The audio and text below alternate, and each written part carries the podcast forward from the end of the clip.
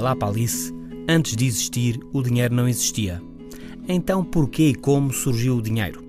Com a crise grega, o euro, o dracma, a falta de dinheiro nos bancos, a austeridade, talvez saber como surgiu facilite saber o que é o dinheiro.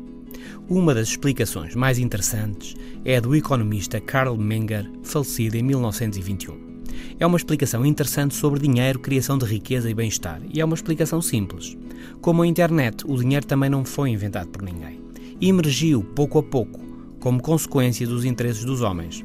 Assenta na troca de bens, na qual se baseava o dia a dia antes da invenção do dinheiro. E o que se passava então? A troca direta. Por exemplo, entre batatas e madeira.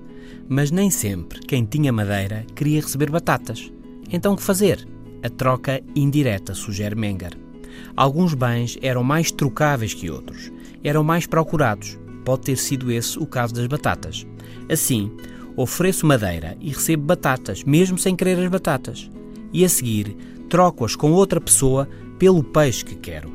As batatas serviram para eu obter o que queria. Foram um meio, foram uma espécie de dinheiro. Com o passar do tempo, constatou-se que havia bens mais trocáveis do que outros, como por exemplo os metais preciosos.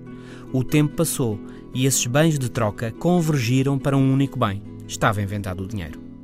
O dinheiro que serve por isso para trocar uns bens por outros, que existe na proporção dos bens que existam para trocar, mais que existe conforme ao valor atribuído aos bens que criamos.